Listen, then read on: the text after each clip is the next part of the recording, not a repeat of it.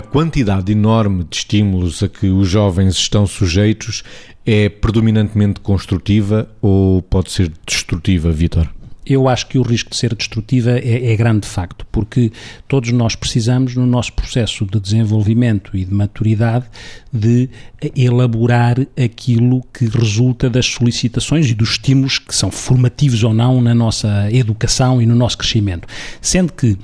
nos tempos atuais, aquilo que é estar sempre ligado ao smartphone ou estar sempre ligado na net. Existe um estudo atual que refere que 99% dos jovens portugueses estão ligados à net, ultrapassando a média da, da Europa, o que é muito curioso. E, portanto, quando se diz ligado à net, e como nós temos sempre vindo a chamar a atenção, nós não diabolizamos estas coisas, mas temos cada vez mais ter atenção uh, com as consequências que é o hiperestímulo, que não permite depois a elaboração emocional das coisas, que não, não permite inclusivamente o processo de memorização adequado de todo o que é o conhecimento que se adquire, havendo um risco progressivo de a informação estar completamente desligada do conhecimento, já para não falar de algum tipo de sabedoria, e as consequências que daí advêm naquilo que é o plano entre aquilo que é um impulso, um instinto e aquilo que é a ação. Os jovens, de facto, vivem inundados no que diz respeito aos pensamentos, mas não os elaboram e depois vivem com uma agitação do comportamento.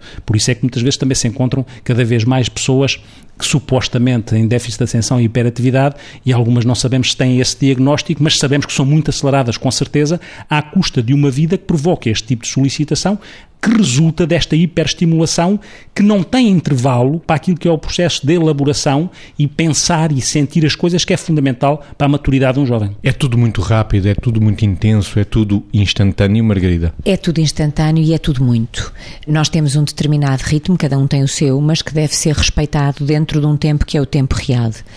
E nós dizemos muitas vezes que para o processo formativo ser um processo formativo consistente de cada um de nós, mas sobretudo nos mais jovens que ainda têm muito para crescer em determinados domínios da vida em que nós naturalmente, porque somos mais velhos, temos a obrigação de já ter crescido nisso, que é é preciso aprender a adiar a gratificação e é preciso saber lidar com a frustração, que é, muitas vezes, resulta do espaço que medeia entre o desejo e a concretização. Mas a vida acontece no agora e no sítio em que estamos. E com este tipo de exposição intensíssima, as pessoas estão deslocalizadas do sítio onde se encontram, estão sempre em antecipação, portanto, há um desligamento do tempo presente e, portanto, com frequência há também um inevitável desligamento das relações com as pessoas que estão à sua volta. E, portanto, nós nunca vimos tanta gente junta com relações tão desligadas, basta para isso tirarmos uma fotografia. E há estudos que já mostram isso, e até há coisas muito que são grandes caricaturas na internet